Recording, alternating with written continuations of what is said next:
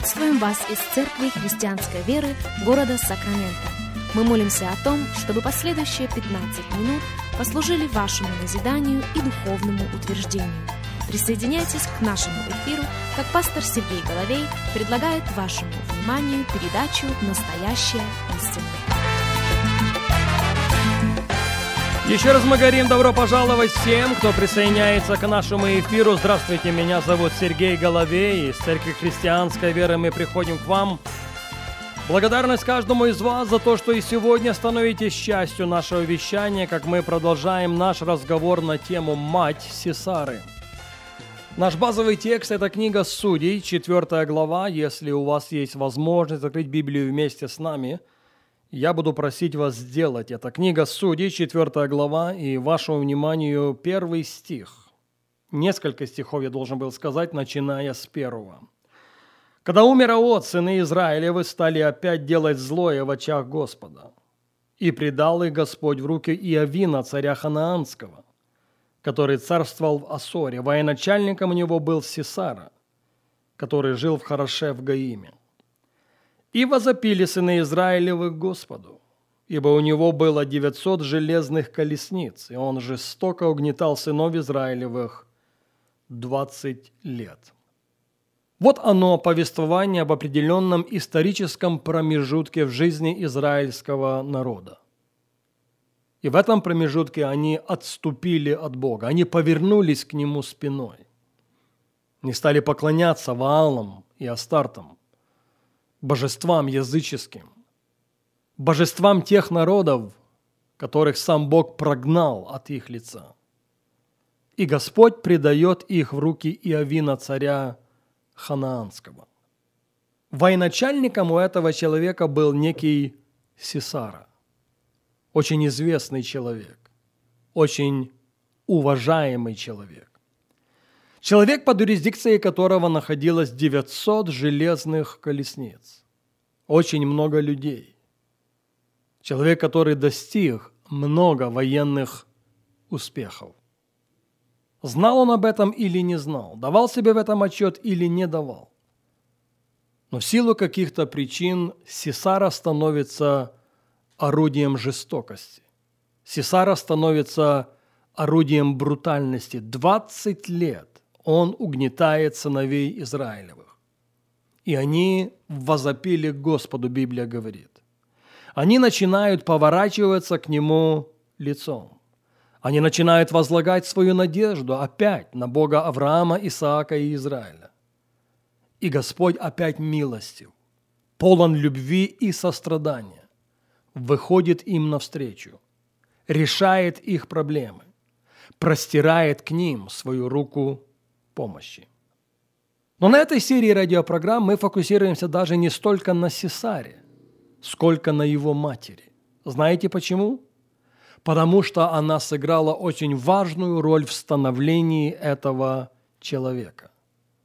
Сесара стал орудием брутальности не столько в силу того, что Иовин сделал его военачальником, но как раз в силу того, что мама сыграла очень важную роль в его становлении но о ней, по сути, мы много не знаем.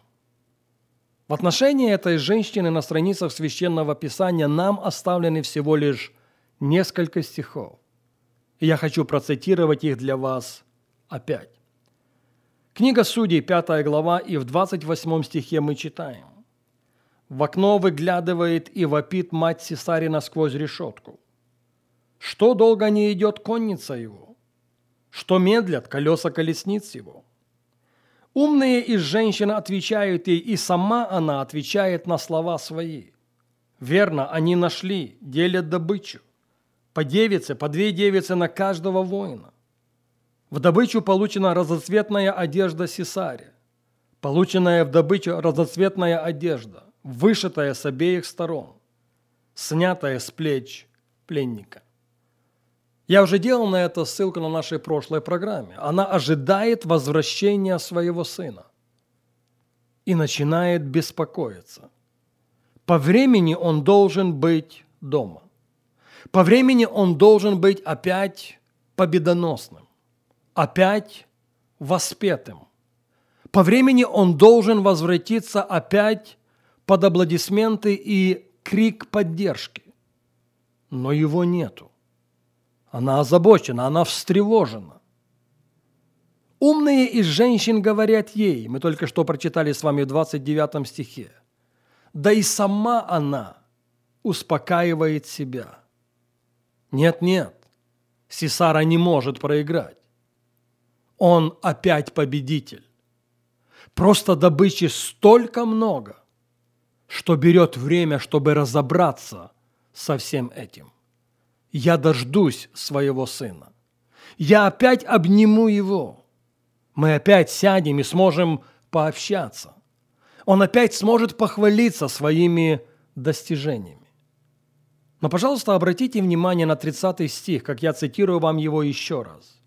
«Верно они нашли, делят добычу, по девице, по две девицы на каждого воина.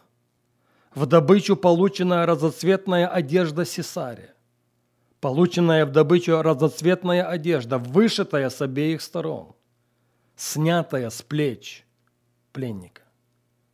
Она в этом стихе воспевает сексуальную распущенность своего сына.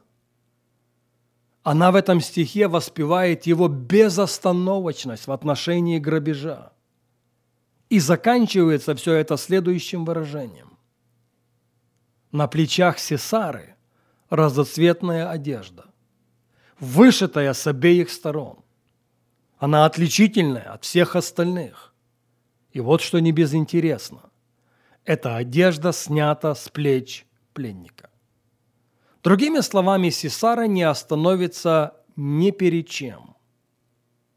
Он переступит всех на своем пути. Он заберет все, что он может.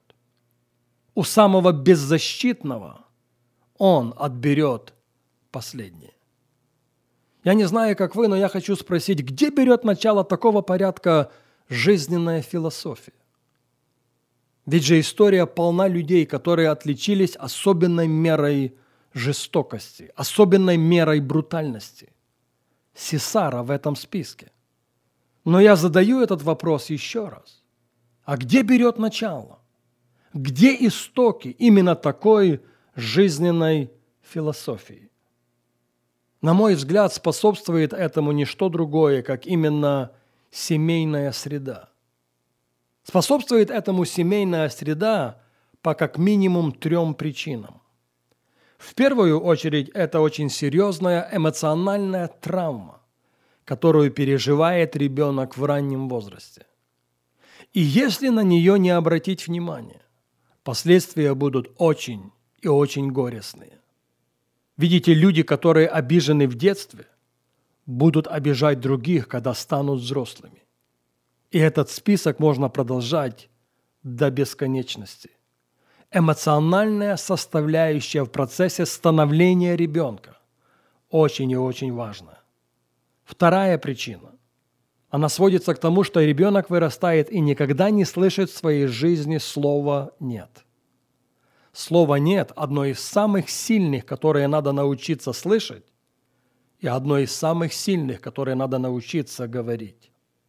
И третье сводится к тому, что молчание родителей, молчание отца или матери рассматривается ребенком как печать одобрения на все, что я говорю, или на все, что я делаю. Друзья, время не позволяет нам продолжить говорить об этом сегодня. К этой мысли мы возвратимся на нашей следующей программе.